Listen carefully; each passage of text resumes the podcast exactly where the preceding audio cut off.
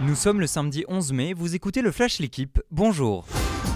Leur rêve de Ligue des Champions s'est peut-être envolé. Hier soir, les Stéphanois se sont inclinés à domicile contre Montpellier 1-0 en Ligue 1. Tout s'est joué en deux minutes autour de l'heure de jeu, un carton rouge pour Rémi Cabella, et dans la foulée, le but est roté de Gaëtan Laborde. C'est la fin d'une série de 7 matchs sans défaite pour les Verts. À deux journées de la fin, ils restent quatrième au classement, 4 points devant leur adversaire du soir mais un point derrière Lyon, en déplacement à Marseille demain.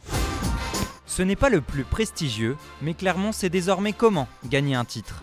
Après l'Aubrenus en 2017, l'ASM a remporté hier le challenge européen face à La Rochelle, 36-16. Plus puissant et plus réaliste grâce à l'Edlow, les Auvergnats ont pris l'ascendant en deuxième mi-temps.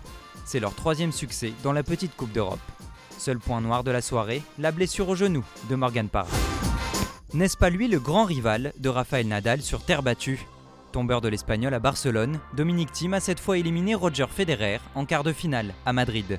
Après avoir sauvé deux balles de match dans le tie-break du deuxième set, l'Autrichien s'impose 3-6, 7-6, 6-4. Nouveau test aujourd'hui en demi, le numéro 1 mondial Novak Djokovic. En cas de victoire, Thiem deviendrait le second joueur après Stan Wawrinka à faire tomber les trois mastodontes du tennis la même année sur terre battue.